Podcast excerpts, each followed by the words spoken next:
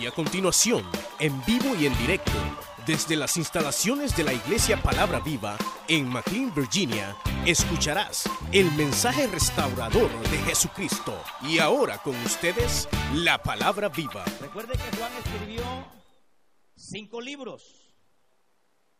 El Evangelio que lleva su nombre y el libro de revelaciones, que es el libro de Apocalipsis, y también eh, Primera de Juan, Segunda de Juan y Tercera de Juan. Tercera de Juan solamente tiene un capítulo, hermanos. Siete que no. No le voy a decir el capítulo porque solamente tiene uno. Tercera de Juan se le hace bien fácil si se va al libro de Apocalipsis. Y solo retrocede una hojita nomás, miren. Y ahí está ya. Por si acaso lo anda buscando en el libro de Génesis, ¿verdad? Ya. Bueno, dice la palabra del Señor de la siguiente manera.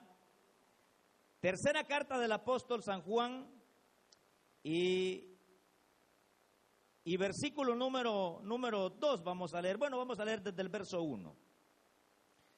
Dice la palabra del Señor de la siguiente manera. El anciano Agallo, el amado a quien amo en la verdad. Amado, yo deseo que tú seas prosperado en todas las cosas y que tengas salud, así como prospera tu alma. Verso 4 dice, no tengo yo mayor gozo que este, el oír que mis hijos andan en la verdad. Vamos a leer también Filipenses, hermanos, capítulo número 4 y verso 19. Carta del apóstol San Pablo a los filipenses, capítulo número 4 y versículo número 19. Dice, mi Dios pues suplirá todo. ¿Cuántos dicen amén, hermanos? Mi Dios pues suplirá todo lo que os falta conforme a sus riquezas en gloria en Cristo Jesús. Lo leemos una vez más, hermanos. Mi Dios pues suplirá todo lo que os falta conforme a sus riquezas en gloria en Cristo Jesús. Vamos a orar, hermano. Vamos a pedirle al Señor que Él nos hable en esta hora. Y le decimos al Señor, buen Dios y Padre nuestro que estás en los cielos, te damos gracias, Señor, porque nos permites este privilegio tan, pero tan especial de poder estar en su casa, Señor, para poder meditar en su palabra. Te rogamos, Señor, que bendigas la vida, Señor, de cada hermano, de cada hermana de aquel que nos visita por primera vez, Señor, aquellos que están viéndonos, Señor, por las líneas cibernéticas, Padre, bendíceles de una manera muy especial, Señor. En esta hora, Señor, permítenos ser, Señor, persuadidos por medio de tu palabra. Señor, que tu Espíritu Santo pueda darnos, Señor, ese toque en nuestro corazón para que tu palabra, Señor, pueda quedar plasmada en nuestro corazón. Te rogamos, Señor, por estas peticiones que han venido aquí al frente. Te pedimos, Señor, por Francisca Torres, Padre, por sanidad. Te rogamos, Señor, que obres un milagro, Señor. Tú eres un Dios de milagros. Tú eres un Dios de prodigios, Señor. Tú eres un Dios que restaura, Dios mío. Tú eres un Dios que levantas a los enfermos, Dios eterno. Te creemos, Señor. Creemos firmemente en tu palabra, Señor. Que tu palabra dice, Señor, que tú llevaste toda enfermedad, toda dolencia a la cruz del Calvario y que por esas llagas, por ese sacrificio, por esa sangre derramada en la cruz del Calvario, nosotros somos sanos y somos salvos, Señor. Gracias te damos, Señor, por esa obra perfecta que tú harás, Señor, en cada vida necesitada. En el nombre de Jesús de Nazaret, por quien te damos las infinitas gracias, Señor. Amén, Señor, y amén. Tenga la bondad de sentarse, por favor, hermanos. Con la ayuda del Señor, hermanos, quisiera desarrollar un tema que en realidad, pues, eh, nunca he predicado temas así como, como estos, pero que es necesario para la salud de la iglesia, y no solamente para la salud de la iglesia, y me estoy refiriendo a esa salud que muchos necesitamos y es la salud financiera. ¿Usted sabe que Cristo necesitó de dinero? ¿Sabe que el ministerio de Cristo se necesitó dinero? O sea, no le estoy mintiendo, porque él tuvo un tesorero. ¿Cómo se llamó el tesorero del ministerio de Cristo? Y se robaba las ofrendas también. Ese mentado Judas era tremendo, hermano. El Señor le dio un privilegio. Usted le daría el dinero a cualquier hermano. No, usted clasificaría a esa persona para darle la chequera. Usted tiene que, pues eh, hermano Jesús, yo creo que el mejor, el íntimo amigo de Cristo fue Judas. ¿Por qué? Porque le confió el dinero. Y usted no le va a confiar el dinero a cualquiera. Entonces, eh, eh, Jesús necesitó de, lo monetario para poder desarrollar su ministerio. Ahora bien, queridos hermanos, hemos leído estas porciones sobre todo, hermanos, en, este, en esta carta del apóstol Juan, donde precisamente, hermanos, Juan es un hombre, hermanos, extraordinario. Es un hombre que eh, tuvo el privilegio de ser llamado por Cristo. Al principio Juan era una persona así bastante complicada, como algunos hermanos que conocemos. Era una persona brava, era una persona así soberbia, pero el Señor transforma, hermanos. El Señor cambia. El Dios de los cambios es Jesucristo. Lo que usted no puede hacer, lo puede hacer el Señor. Si usted no lo ha podido cambiar, los gritos que aquí pegamos, conozco un Cristo de poder que es capaz de cambiar la vida del ser humano. A usted también, hermana. El Señor es capaz de transformar su vida. Entonces Juan era una persona de personas enojadas. En una oportunidad iba Jesús por ahí caminando por Samaria pero los samaritanos no eran muy hospedadores. Los samaritanos los sacaron corriendo, le dijeron, váyanse de acá. ¿Y saben qué pidió Juan? Le dijo al Señor, Señor, danos poder para hacer descender fuego del cielo y que consuma a estos samaritanos. Ese era Juancito el que está escribiendo aquí. O sea, que era un hombre pesado, hermanos. Pero después ya no, se, ya no era un hombre vengativo, se le llamó el discípulo del amor. Entonces, ese cambio no lo produjo un hombre en la vida de Juan, sino que lo produjo Cristo en la vida de Juan. Entonces, ¿qué nos enseña eso? Que hay cosas, hermanos y hermanas, que usted no las podrá cambiar. Y habrá gente que nunca va a cambiar. Y se le puede predicar porque, oiga, Judas estuvo con el mejor maestro, estuvo con el mejor pastor y nunca cambió Judas. Eso nos enseña que hay personas en la iglesia que jamás van a cambiar. Aunque baje el ángel Gabriel a predicarle, jamás van a cambiar. ¿Sabe por qué? Porque Dios no los cambia. Porque hay personas que Dios las va a cambiar, pero así hay personas que el Señor no las va a cambiar. Entonces, óigame bien, aquellos que son escogidos por Dios, esos cambian. Y esos cambios no son producidos por el hombre, sino que son producidos por el Señor. Ahora, Juan le escribe esta carta. Y cuando va a escribir esta carta se la escribe a un hombre llamado Gallo. Se le escribe y la expresión es de la siguiente manera. Le dice estas palabras, amado, yo deseo que tú seas prosperado en todas las cosas. Pero vea la expresión de Juan. Yo quiero, Gallo, que tú prosperes en todas las cosas y le sigue diciendo esta expresión, miren, todas las cosas, y que tengas salud, así como prospera tu alma. O sea que la intención de Juan, al escribir esta carta a este hombre llamado Gallo, es que le va a decir que él está muy contento, que Juan está muy feliz, porque sabe que él es un hombre bondadoso, es un hombre generoso, pero le dice que Él le desea que prospere en todas las cosas. Y cuando nosotros pensamos en la prosperidad, rápido nosotros pensamos en la área financiera. Pero la prosperidad no solamente es en la área financiera. La prosperidad abarca la área financiera, pero también abarca el área del alma la parte espiritual del ser humano. Porque usted puede tener dinero, usted puede tener una buena casa, usted puede tener un buen carro, pero eso no lo hace feliz a usted. Una vez le preguntaron a una persona si qué cosa le harían más feliz ahí.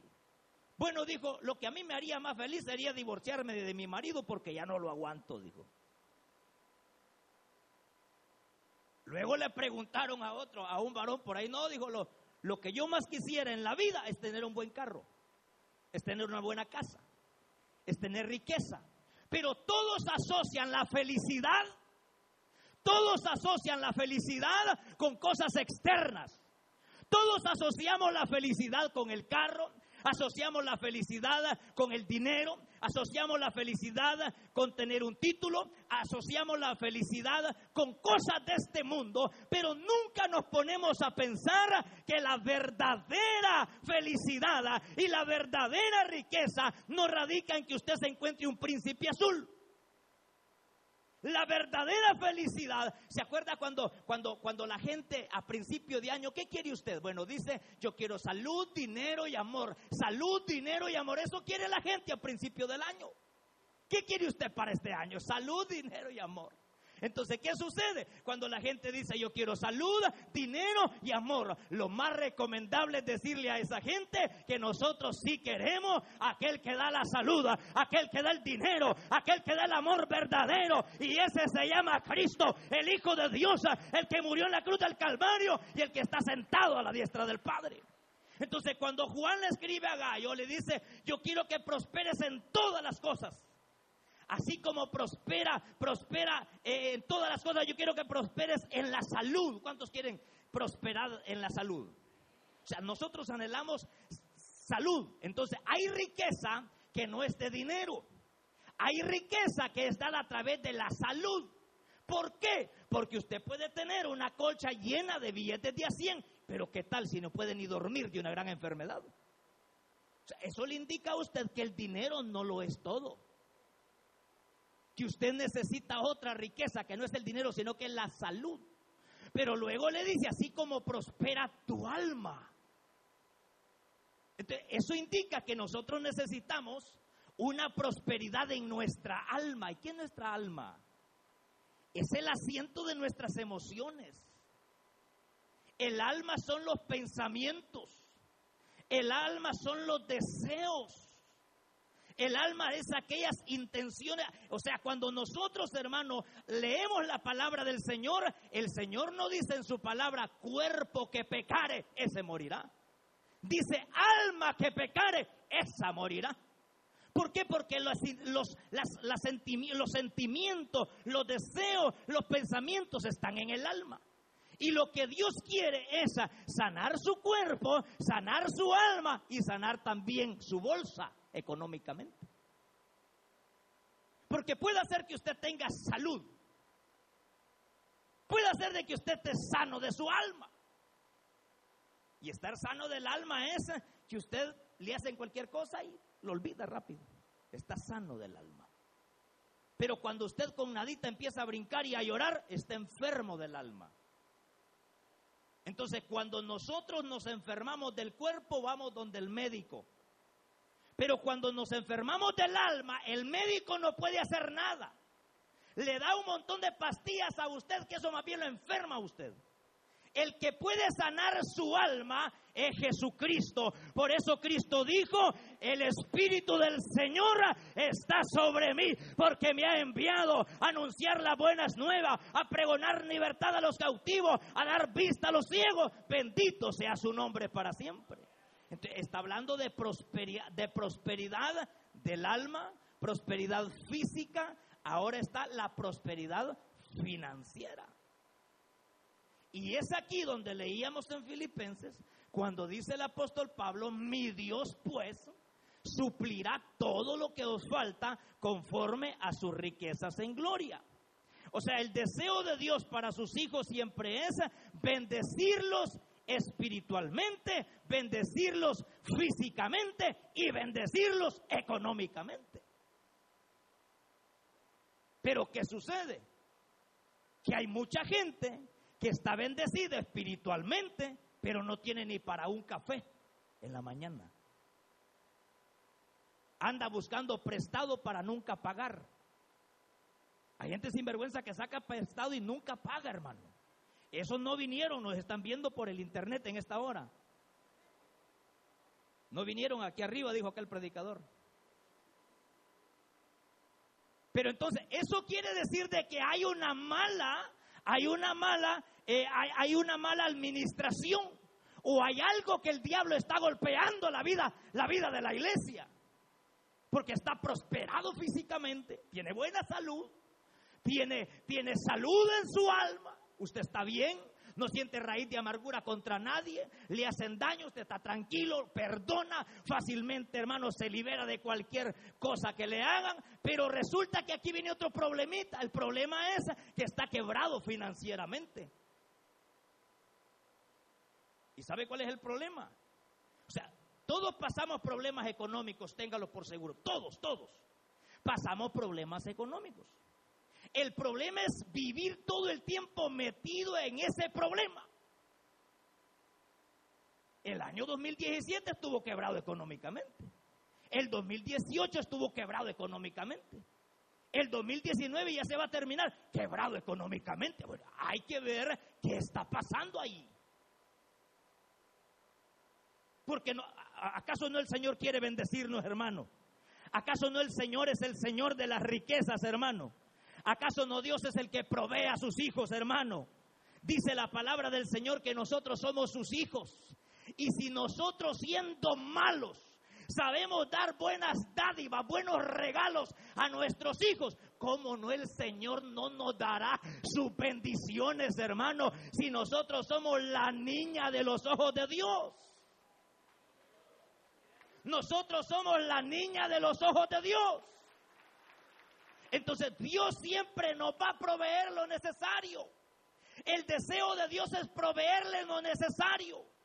El problema por lo cual Dios a veces no nos provee lo necesario o no nos provee riquezas económicas es porque peligramos de volvernos idólatras al dinero, de perdernos, de descarriarnos de desviarnos. Y por eso a veces Dios nos lleva ahí sosteniditos. Y nos va proviendo lo necesario. Si nosotros somos, somos padres de familia. Y vemos que nuestro hijo quiere un regalo. Quiere algo. Nosotros somos malos. Pero a nuestro hijo le proveemos ese regalito. ¿Por qué, hermano? Porque es nuestro hijo. Y porque le amamos a él. Entonces, eso es nosotros que somos malos. Y el Señor que es lleno de misericordia. ¿Usted cree que el Señor quiere que usted ande buscando prestado para pagar la renta? Que el fin de mes usted busque y a la mujer mandan a buscar prestado algunos pícaros, se la van a quitar, hermano. Anda vieja a buscar prestado y el vecino está sin mujer, se la van a quitar a usted. Cuidado va a buscar prestado usted, hermana, que vaya a poner la cara a su esposo. Pero ya no va a buscar prestado, porque de hoy en adelante el Señor le va a proveer. De hoy en adelante el Señor te va a abrir las ventanas de los cielos. Vamos a buscar la clave, vamos a buscar la llave, vamos a buscar la llave para meter la llave en esa puerta y que la puerta de los cielos sean abiertas sobre nuestra vida y que no ande buscando prestado, sino que usted preste a los demás. Porque puede ser de que por un lado estemos bien bendecidos, pero por el otro lado estemos bien mal. Dios desea que no seamos, que seamos, hermanos, gobernadores del dinero. Dios quiere que nosotros gobernemos el dinero y no que el dinero nos gobierne a nosotros. El problema por lo cual Dios no nos da es porque a veces el dinero nos gobierna a nosotros. ¿Y sabe en, qué, en qué se, identifica esto? En que no honramos al Señor. No honramos al Señor. Mire, mi mamá se congrega en una iglesia allá en Honduras, donde la cantidad de miembros que tiene, que tiene la iglesia, ¿sabe cuántos son? 30 miembros son, hermano. Y este mes pasado le compraron un carrazo al pastor, hermano en Honduras no hay dólares, son lempiras. Un predicador dijo que eran mentiras. Le compraron un carro al pastor y le digo yo a mi mamá, ¿y cuántos son los miembros? 30 somos, 30 lo que hay en una reunión familiar aquí, hermano. Y le compraron un carro al pastor. Hasta mi papá, que está caño, vendió una vaquita y se lo dio para que ajustaran para el carro. Y le digo a mi mamá, y antes en que andaba, andaba en un caballo y resulta que pegó una peste en los caballos, se murió el caballo y dijeron, dijeron los hermanitos, los 30 hermanos se reunieron a escondidas del pastor, no para comer tacos al pastor como algunos que yo conozco, sino para planear bendecir al siervo. ¿Cuándo nosotros le vamos a dar un carro al pastor, hermanos? Ay, Dios mío, le puede dar uno de juguete. Dice que se organizaron, se organizaron y a San Pedro Sula fueron a comprar el carro. Y cuando él cumplió años, le tenían tapadito el carro. Mire qué tremendo, hermano. A mí me impactó cuando mi madre me contaba eso. 30 miembros. Claro, mi mamá hizo un montón de llamadas para acá, para Estados Unidos, para pedirle una ofrenda a todos los hermanos que conocía a los que se habían venido ya del cantón de nosotros llamando como a 20 personas. Unos mandaron 500, otros mandaron 300 dólares. Pero la cosa es que se lo dieron, hermano. ¿Sabe qué significa eso? Significa poner a Dios en primer lugar. Significa poner a Dios en primer lugar. Poner a Dios en primer lugar. Poner a Dios en primer lugar para que las puertas de los cielos sean abiertas. Para que las puertas de los cielos se abran. En un caballo andaba el pastor y ahora anda en su buen carrazo. 30 miembros son hermanos. Y le digo yo, ¿y cómo es la organización ahí? ¿Cómo está? Ah, no, hijo, me dice aquí, hay dos tipos de cristianos. Están los cristianos en propiedad. ¿Y quiénes son esos? Le digo yo. Los que diezman, me dijo. ¿Y los otros cómo se llaman? Cristianos asociados. Y le digo yo, ¿y ustedes cuáles? Ah, no, yo soy de la propiedad, me dice. Porque yo soy propiedad de Dios. Mire, si aquí nos pasa la balanza, todos seríamos asociados, quizás, hermano. ¿Cuántos asociados hay? Levante la mano. No, no lo levante, hermano. Porque están los dos tipos. O sea, están los dos grupos. Están los cristianos que diezman, que cada vez que el día domingo llevan el sobre del diezmo, que son como 15, o sea, la mitad diezman. Y los otros 15 son asociados. Con la diferencia es esta, me dice, que cuando hay ventaja. Porque es ser miembro en propiedad, tenemos beneficios a ser diáconos, fíjate, diaconizan, yo hoy diaconizan. Los asociados no pueden ser diáconos porque no dan el diezmo.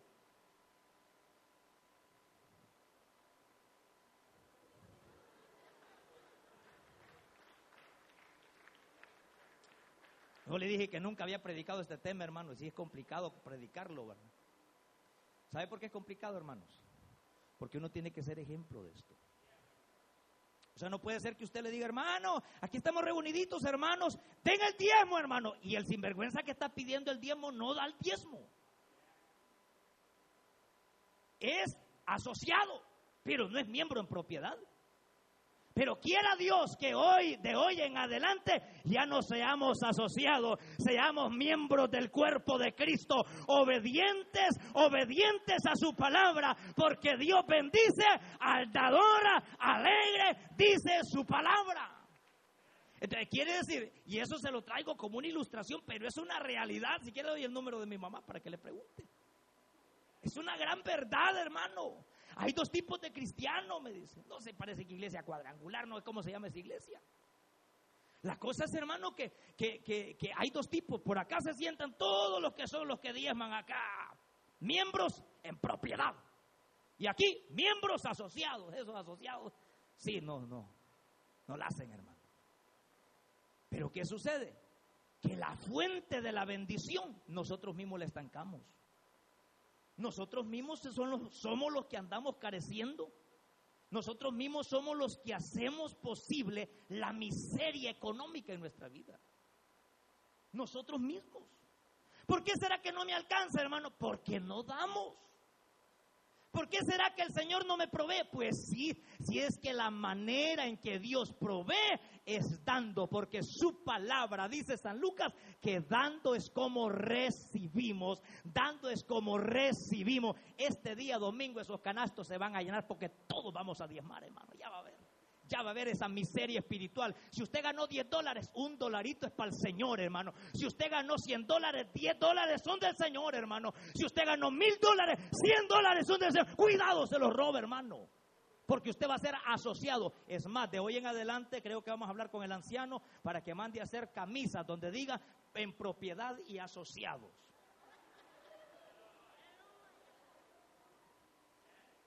Y todo se les va a dar una camisa. Hermanos, con el letrero en el lomo que diga miembro en propiedad porque diezmo. Y allá el otro hermanito se va a querer poner el letrero para adentro porque le va a dar pena. Miembro en sociedad porque me robo el diezmo. Pero que el Señor nos ayude, queridos hermanos, a entender sus propósitos. Que Dios nos ayude a entender su palabra. Que Dios nos ayude. Puede ser que usted no lo ha hecho porque nunca se le ha predicado estos temas de aquí al frente. Si personas que no diezman porque no saben cómo es el asunto. Me dijo un hermano, ¿y por qué no el 20%? Pues délo si usted quiere, hermano, le dije. ¿Y por qué no el Señor pidió el 30%, hermano? No, pues el Señor está pidiendo el 10 nomás, hermano. Quédese con el 90 a usted, le digo. Pero es la voluntad de Dios que nosotros seamos de bendición. Eso de las camisas no se preocupen. Una calcomanía vamos a mandarse para el carro mejor. Pero vea, o sea, los métodos, los métodos de Dios para la prosperidad los métodos de Dios para la prosperidad son los siguientes, y preste atención hermano, que esto le va a ayudar mucho. Los métodos de Dios para la prosperidad es, número uno, la ofrenda. ¿Qué es la ofrenda? La ofrenda no es el diezmo. La ofrenda es una ofrenda, es decir, una ofrenda es una parte que usted recibe y la da voluntariamente. Eso es lo lindo del Evangelio. Lo lindo del Evangelio es que esto es voluntad.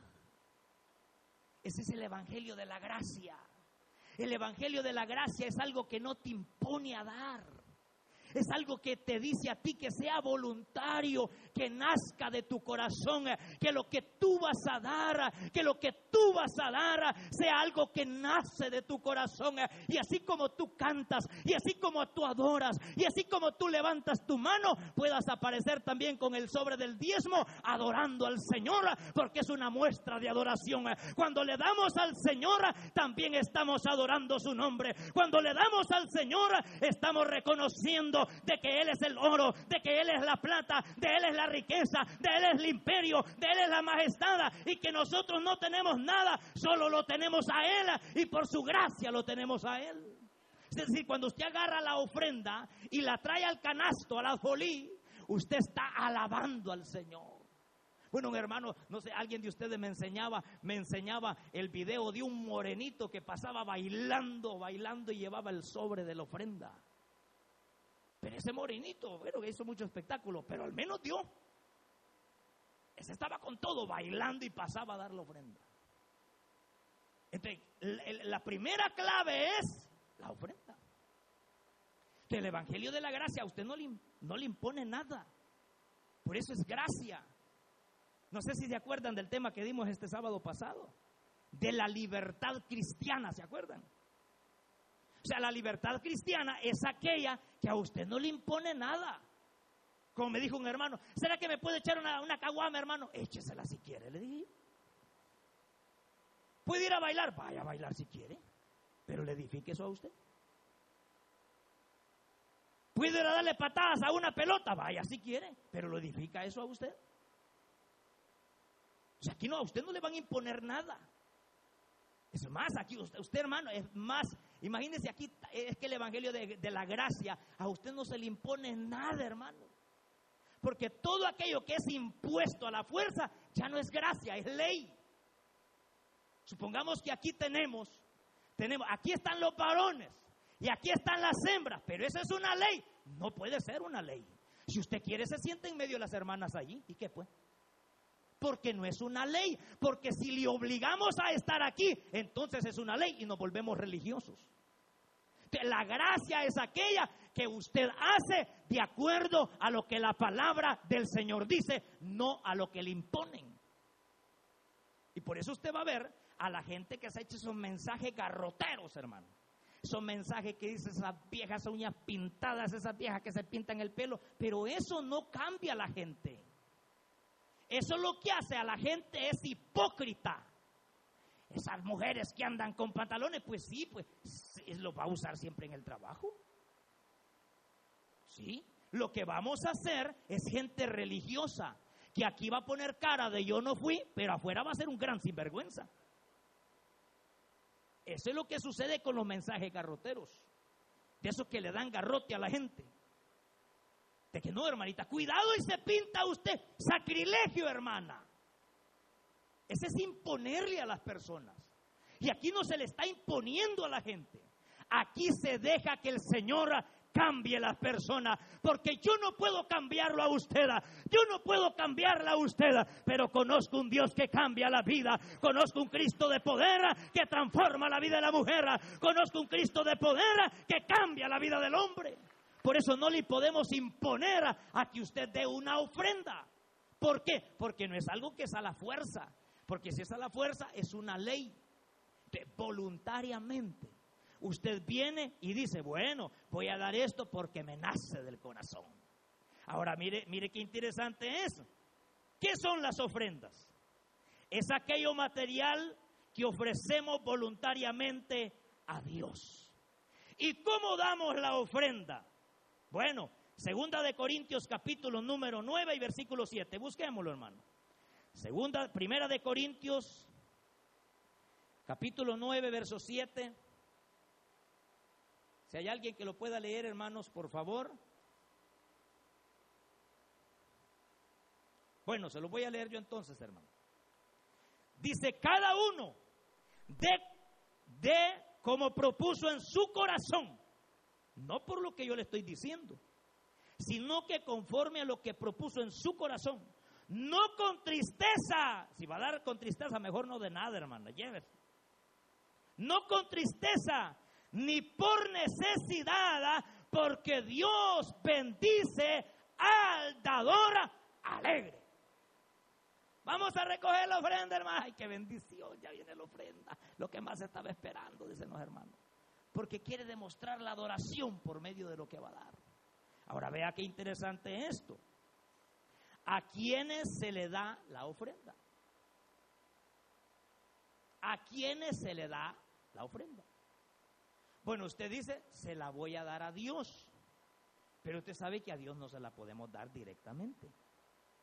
Entonces, la damos a Dios por medio de la iglesia. Se la damos a Dios por medio de la iglesia. Porque Dios no necesita dólares. Él es rico.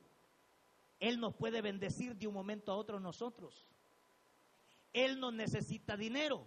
Pero la obra que él tiene aquí en la tierra sí necesita dinero. Mire, yo me quedé asustado ahorita que fui a North Carolina, hermano. La semana pasada estuve allá. Eh, eh, eh, el hermano Walter tiene dos cultos, uno en la mañana, a las 10 de la mañana, y lo otro a la 1 de la tarde. A las 10 de la mañana le llegan como 220 personas. En el culto de mediodía le llegan como unas 200 personas. Y ahorita en las células están reuniendo 600 personas. Y ahorita acaban de comprar, hace poco, acaban de comprar, hermano, un terreno y van a construir un templo para 800 personas. Y yo le dije al pastor, ¿y cómo hace usted? Es que mire, varón, me dijo, viera la gente cómo diezma aquí. ¿Cómo? mire, me dijo, ve ahí, ni pupusas estamos vendiendo. Yo no quiero que vendan pupusas, me dijo. ¿Para qué vamos a estar vendiendo pupusas si todos diezman, hermano? ¿Se imagina?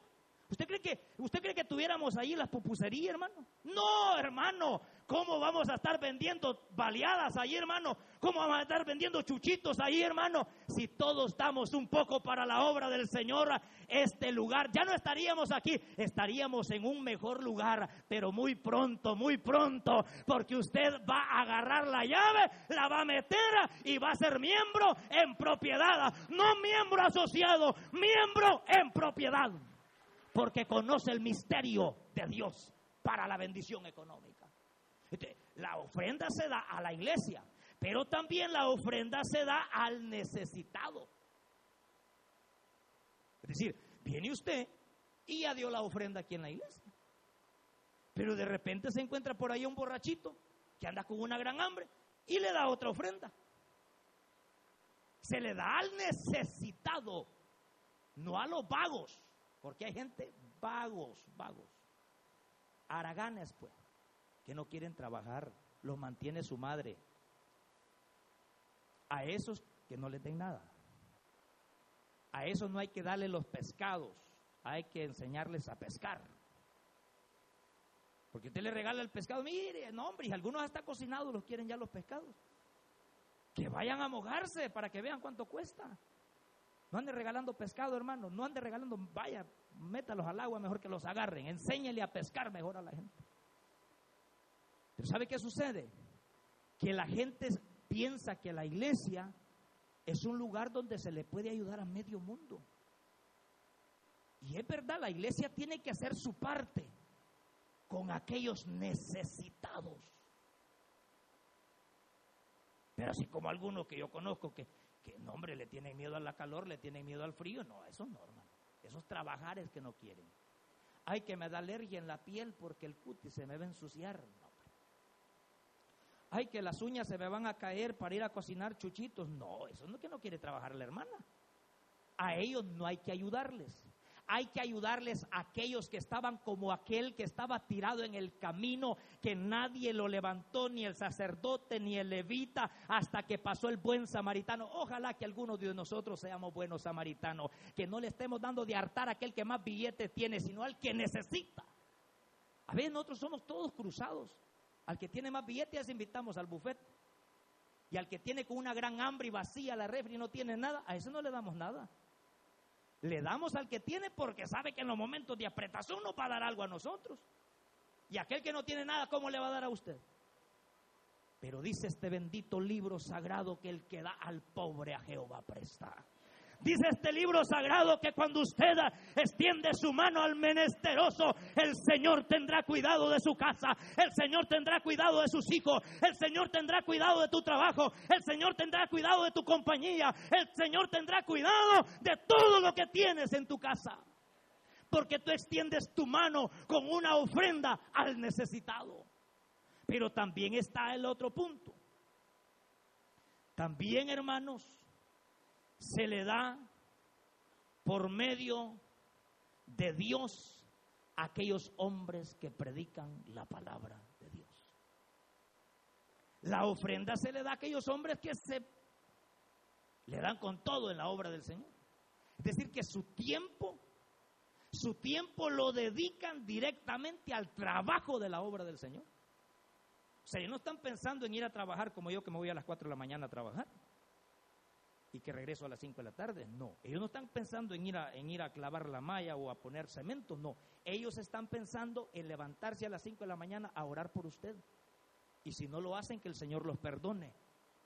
Pero el compromiso nuestro es bendecir a los siervos del Señor que se han desprendido de la área terrenal para dedicar su vida exclusivamente al cuidado suyo y al cuidado mío. Entonces nosotros tenemos el compromiso de poder bendecirlo con una ofrenda también a ellos. ¿Cuándo le ha dado usted una ofrenda al anciano? ¿Cuándo? ¿Ah?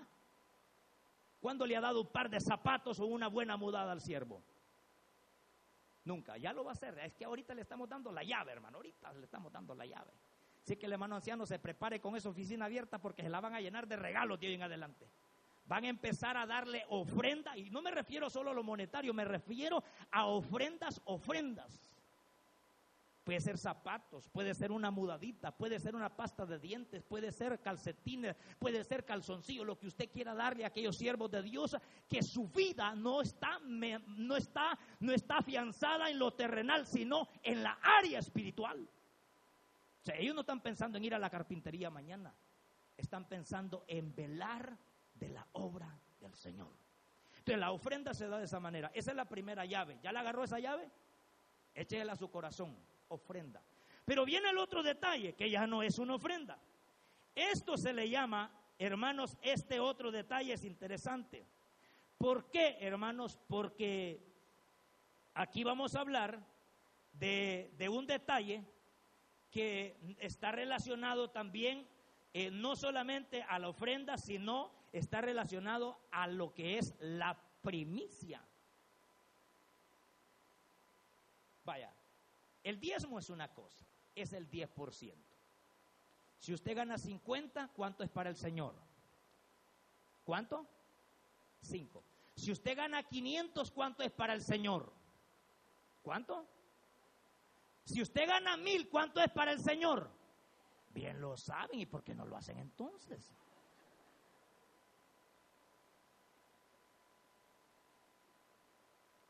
Yo pensé que una calculadora necesitaba, si ya lo sabemos, hombre.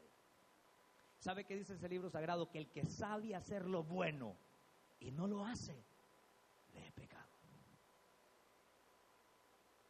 Ah, no, hermano, es que yo el diezmo se lo mando por allá, se lo mando a un pastor allá por Oaxaca, México. No, no, no, no. ¿Acaso que allá en Oaxaca, México se congrega usted? Ah, es que yo lo mando allá para Bolivia. ¿Acaso que en Bolivia se congrega usted? ¿Acaso va a ir a comer usted donde los chinos se va a ir a pagar al McDonald's? No, no, no, no. Esos chinos no lo dejan salir de ahí. Peor que son karatecas, lo agarran a golpe hasta que le sacan la comida. O sea, lo que quiero es ubicarlo, ¿cómo es el diezmo? El diezmo es eso. Usted da, da el 10%. La ofrenda, ya le expliqué que se da a la iglesia. Se le da a Dios por medio de la iglesia se le da a Dios por medio de aquel pobre que no tiene nada, ni para comprarse un tamal, ni para comprarse unas pupusas. Se le da a ellos. Si se va a hartar guaro es cosa de él, hermano, pero usted déle algo. Ahí ya queda en la conciencia de la persona. Que la palabra del Señor dice que a todo aquel que te pide, dale. Si te sacan prestado y no te pagan, déjelo, hermano, que se vaya con ese billete que le buscaron prestado y no le pagaron, perdónelo, déjelo que se vaya con ese dinero, hermano. Que por allá andan hablando mal de usted, déjelo también, hermano. Al fin y al cabo, el Señor pedirá cuentas. ¿Qué sucede? Que ahí estamos hablando de diezmo, ofrenda. Pero luego viene la primicia. La primicia no es diezmo. La primicia no es ofrenda. La primicia es lo primero que usted recibe de su salario. A este se le ha metido lo que es el Evangelio de la Prosperidad. No, hermano. No es eso. Si el Evangelio de la Prosperidad está malo, ¿sabe por qué está malo ese Evangelio? Bueno, que no es que hayan dos Evangelios, el Evangelio solo es uno. Es el Evangelio de la gracia. Ellos están mal. El Evangelio de la Prosperidad está mal, ¿sabe por qué? Porque el énfasis lo hacen es solo en eso, solo en el dinero. Pacte su carro y Dios le va a dar otro, hermano. Pacte su casa y Dios le va a dar otro. No le dicen que pacte la mujer porque definitivamente usted no la va a dar. O sea, son ladrones, hermano. Son vividores, hermano. Porque el énfasis no está en la sangre de Cristo. El énfasis no está en el retorno de Cristo. Aquí a usted le estamos predicando que Cristo viene pronto y que Cristo limpia, que Cristo perdona y que su sangre nos ha salvado. Pero también añadimos esta doctrina que nunca, ya le dije que nunca la había dado yo. Por eso estoy todo nervioso, mire cómo ando aquí. ¿Por qué? Porque nunca la había dado. Porque aquí no se ha predicado eso y por eso es que mucha gente no diezma no ofrenda. ¿Sabe qué hice el día lunes que me reuní con los líderes y los supervisores? Ah, les puse el cuadro, son seis supervisores en la zona. Les pegué uno, dos, tres, cuatro, cinco. Y les dije, este sector lo felicito porque es el que más ofrenda lleva a la iglesia. Y a esta líder la felicito porque es la que más da a la iglesia. Y algunos solo se agacharon porque apenas cinco pesos traen. Pero no me importa, ¿sabe por qué? Porque lo que yo deseo es que usted no ande pidiendo ofrenda. Y ya no va a andar pidiendo porque el Señor le va a proveer. Agarre la llave de la bendición, agarre la llave para abrir la puerta del cielo y que se derrame el poder de Dios hasta que sobre y abunde. Y cuando pidan ofrenda de, hermano, y cuando haya una necesidad de, hermano, ¿sabe qué dice este libro sagrado en San Mateo? Hacer tesoros en el cielo hacer tesoros en el cielo. Porque uno de los problemas más grandes del ser humano es la avaricia, el amor al dinero. O sea, el problema no es el dinero, hermanos. El problema no es el dinero. Mire lo que vamos a leer ahorita. Mateo capítulo 6, verso 19. San Mateo capítulo 6, verso 19. El problema no es el dinero, hermanas. El problema es el amor al dinero. O sea, usted puede tener riqueza, quiera Dios hermano y que la bendiga con un millón de dólares y me bendice a mí también. San Mateo 16, 19. Sí, Dios lo puede hacer, hermanos. Me dijo un hermano, le digo yo a un hermano, fíjese que le estoy orando al Señor que Dios me provee un carrito. Y de repente me vio con un carro que tengo y me dice, hermano, ya lo bendijo el Señor, le regalaron un carro, Dios le regaló un carro. No, le dije yo, este me cuesta cinco mil dólares, hermano, y todavía lo debo una parte. Si eso no me lo regaló el Señor, me tocó ir a trabajar más de tres meses para poder, cuatro meses para echarme ese carrito.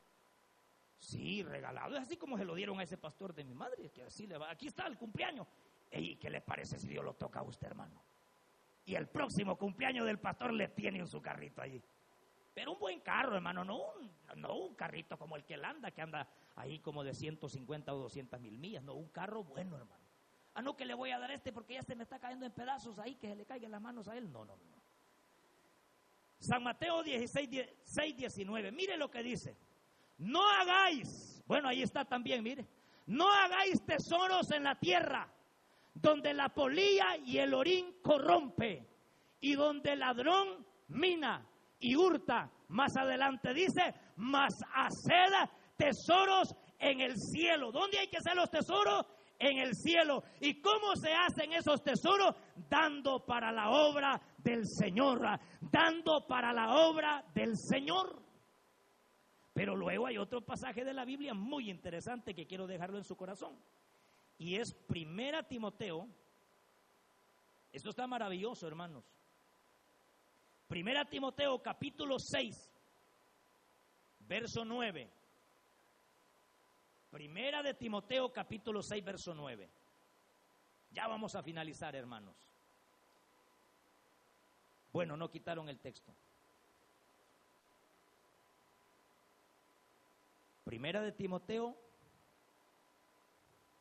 Si alguien lo tiene, hermanos, léalo, hermano, oiga lo que dice.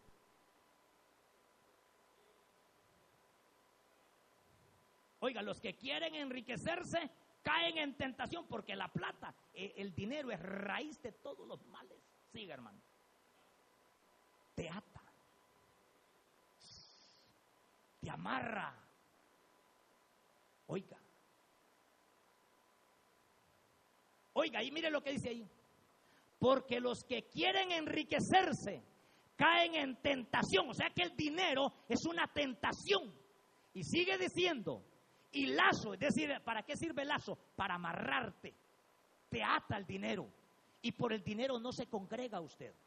Y por hacer unas horitas más usted tiene abandonada a la mujer que ya se le va a ir con el lechero porque no cuida de ella. Por la plata, por la plata. Porque la mujer no piense usted que quiere tener tanto billete, no, quiere tener un hombre en la casa. Para que le responda como hombre, en la casa. Y si no haya un hombre, hermano, si el marido no está ahí, para poderla bendecir a esa sierva, otro la va a bendecir, hermano. ¿Por qué? Porque ella quiere un hombre para que esté con ella. Pero aquí el hombre está con un lazo puesto en el cuello. Lo tiene amarrado ese lazo. Dice que cae en tentación y en lazo. Hermanos, aquí en confianza les voy a decir algo. Hay personas que viven en, como enemigos por dinero. Mire, cuando mi abuelita se murió, dejó vacas, dejó terrenos, dejó caballos, dejó hasta una burra vieja dejó mi abuela. ¿Sabe qué sucedió? Que unas tías mías no se hablan. ¿Y sabe por qué? Por Gente se va de la iglesia porque le debe a medio mundo, se van porque por vergüenza. Pero Dios no te ha llamado a eso. Dios no te ha llamado a que estés enlazado. Dios a usted, hermana, no la ha llamado para estar, hermana, atada con un lazo. No. Dios nos ha hecho libres. Dios nos ha hecho libres, hermano. Y no podemos estar enlazados. No puede hacer de que a usted, hermano, no le quede chance de congregarse por estar chambeando, hermano. Amar más este mundo que a nuestro Dios. ¿Sabe por qué muchos hombres no invitan a que sea el McDonald's a la mujer? Porque les da lástima sacar el billete de a 20, hermano. Sí. No, no, no, no, es que estoy ahorrando, dice, para cuando yo sea viejo y me jubile. No, no. Ah, tú sabes que cuando ya tenga yo unos 80 años, yo no, yo quiero tener dinero alzado. ¿Sabe qué dijo Job? Desnudo salí del vientre de mi madre. Desnudo volvería al polvo de la tierra. Es más, el salmista David añadió, joven fui y he envejecido y no he visto justo desamparado ni su simiente que mendigue pan. Tus hijos no mendigarán un pan, tus hijos no estarán pidiendo un pan, tus hijos no estarán pidiendo una ofrenda, tus hijos no estarán pidiendo una ofrenda, tendrán la bendición de Dios porque tuvieron padres que aprendieron a sembrar en, la, en el reino de Dios. Porque esta es una siembra, hermanos. Esta es una siembra. Que si no lo cosecha, usted lo va a cosechar su hijo. Lo que nosotros damos, hermano, o hacemos son siembras. Que si usted no lo recibe hoy en vida, lo va a recibir en el cielo y aparte de eso lo va a recibir también su hijo. Entonces, el dar es una, es una, es una, es una siembra. Bueno, todo es una siembra. El buen comportamiento es una siembra. Los malos comportamientos. Usted siembra amor, ¿qué va a recibir usted, hermano? Amor. Usted siembra, usted siembra, usted siembra cariño a las personas. ¿Qué va a recibir usted, hermano? El cariño de las personas. Pero usted siembra irrespeto. ¿Qué va a recibir usted? Si usted irrespeta a su mujer, ¿qué va a recibir usted? Una guacalada de agua caliente en la cara. Ya cuando su mujer no lo aguante, la policía le va a llamar. Me dijo una hermana, hermano, le estoy llamando para que me ayude, hermano, yo no sé es que mi esposo me golpea. Bueno, le dije, ahorita yo, yo no puedo ayudarle. Tiene un papel y un lápiz ahí. Sí, hermano, aquí está. Va él. Anótelo. Aquí le va el lápiz. 911. Ellos le van a ayudar. La policía. Una princesa como las hermanas se van a dejar golpear de una bestia. No, no, no, no, no. No, no, no, no, no, no se puede. Porque ese hombre está sembrando. ¿Y en quién? En sus hijos. Porque sus hijos están con los ojos bien pelados. Y así como su padre trató a su madre, así ese niño tratará a su esposa cuando sea grande y se case. Si irrespeta ese padre de familia, así también ese niño irrespetará. Si usted le grita a su marido, también esa niña que está viendo le gritará a su esposo cuando ella se case. Ah, es que mi mamá esto me enseñó, sembraste hermana. Y ahora tu niñita está cosechando. Pero ya no va a cosechar cosas malas. El Señor te va a dar la bendición de sembrar cosas buenas. Ay, hermano, sembré tomates. Qué montón de papayas me salieron. ¿Qué va a salir? Tomates. Sembré frijoles. Ay, qué montón de maíz. No, lo que sembramos, cosechamos. No os engañéis, dice Gálatas capítulo 6, Dios no puede ser burlado, pues todo lo que el hombre sembrare, eso también segará. Si tú siembras un diezmo, el Señor te lo pagará. Si tú siembras una ofrenda, el Señor te lo pagará. Si tú siembras una primicia, el Señor también te lo pagará. Todo el Señor se lo pagará que ni muchas gracias le dijeron porque hay gente malagradecida. Que ni muchas gracias dice, hermano, cuando comen. Y ahí está la hermana lavando los platos y ni le ayudan los sinvergüenzas. Ella le toca de todo. Le toca lavar el baño, le toca lavar las, limpiar la sala, le toca lavar los platos, le toca. Bueno, ya mi esposa hasta propina le dejo, fíjese. Pregúntale. Hasta propina le dejo. Una vez reunió como 100 dólares solo de propina. 100 dólares. Y le dije, ¿qué tenés ahí en ese chanchito? No, me dijo, aquí están 100 dólares solo de propina, de 5 en 5. Si en el restaurante dejamos buena propina, a las mujeres que no le damos nada. Anótenlo, hermanas, anótenlo. Yo creo que después ustedes cuando hagan pro templo hasta me van a invitar comidita, ¿Sabe por qué? Porque les estoy echando la mano, hermano. Pero lo último, y para que finalicemos, hermano. Hemos hablado de la ofrenda, del diezmo, la primicia. La primicia es darlo, lo primero, lo primerito que sale. En aquella época, como no había dólares, lo que hacía era que el primer ternerito que tenía la vaca, para el Señor. Fíjese qué tremendo. Mi papá sin ser cristiano. La primera chanchita de la, de la chancha para el cura, para el cura, como él era católico. Hasta después se convirtió a Cristo que casi lo mató una mula. Pero, pero la primera vaquita que paría, la primera ternerita que tenía la vaca, para el sacerdote. Y el sacerdote después la rifaba, pero le daba al sacerdote. Y hoy le da al pastor porque se hizo evangélico, gracias al Señor.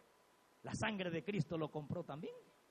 Pero el punto es este, que era lo primero, en Israel era lo primero. El diezmo era diferente. Por ejemplo, el diezmo, si, como no habían dólares, era, la, era se diezmaba cualquier cosa. Pero pongamos un ejemplo de muchos que hay. El ganado. Lo hacían pasar por una puerta. Y empezaba el dueño a contar. Uno, dos, y el ternero pasando. Uno, dos, tres, cuatro, cinco, seis, siete, ocho, nueve, diez. En donde caía el número diez, aparte en ese ternerito, es para el sacerdote, es para el Señor. Así era el diezmo, porque no habían dólares. Pero como ahí hay dólares, hay dólares aquí en Estados Unidos, entonces el Señor no le pide terneritos, ni chanchitos, ni perritos, no, ni gatos, no. Le pide dinero. Lo primero que usted gana. Puede ser la primera hora de trabajo del día. Puede ser el primer día de trabajo. O puede ser la primera semana del año. ¿Y a quién se la va a dar? Ese no va al canasto de la ofrenda. Eso no va en el, es que ese no es diezmo, es que ese no es ofrenda. Eso es para aquel que usted sienta en su corazón dárselo. Sobre todo al sacerdote de la casa, que usted ya sabe quién es el sacerdote de esta casa. El pastor. Pero, pero si usted dice, no, yo no quiero dárselo a él, quiero dárselo a otro, se lo puede dar a otro, pero usted está deshonrando al sacerdote, a su padre espiritual que está en esta casa. Esa es, esa es la primicia. Pero lo otro es una palabrita que usted ya la conoce la limosna. Esa palabra yo la asociaba con, un, con una corita, porque esa palabra es más católica. ¿Se acuerda de esa palabrita? Vamos a pasar con el canasto de las limosnas. Y pasaba el niño todo tierroso y barrigoncito recogiendo las limosnas. Pero esa limosna era poquito, unos dos centavitos. Pero la limosna no es solo eso. La limosna tiene que ser buena. ¿Por qué razón? Mire qué tremendo. Dice aquí, la limosna no son migajas de ofrenda, sino una ofrenda que está destinada para los más pobres. Mateo 6.3. Busquemos Mateo 6.3, hermano. Mateo capítulo 6 y verso 3. Léalo, hermano.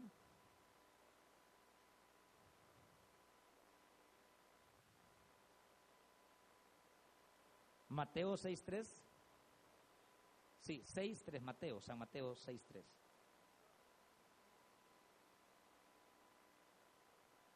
Oiga,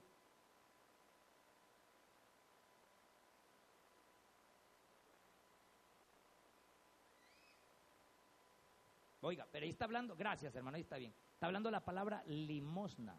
Ahora, ¿qué significa la palabra limosna? La palabra limosna significa misericordia.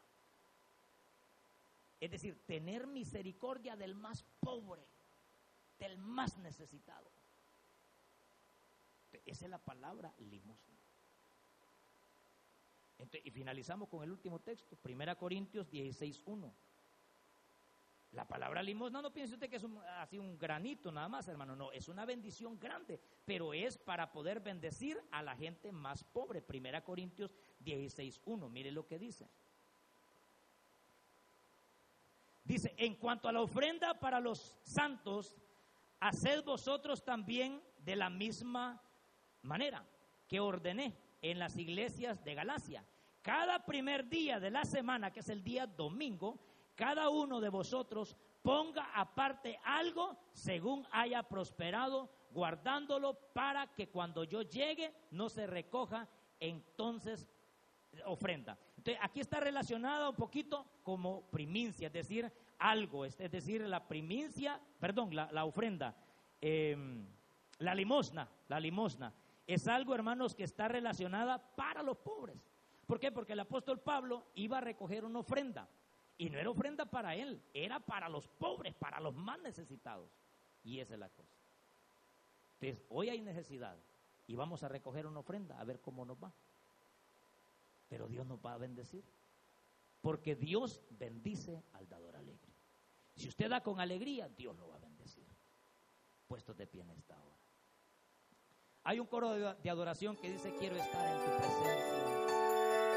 Usted escuchó el mensaje restaurador de Jesucristo desde las instalaciones de la iglesia Palabra Viva en McLean, Virginia.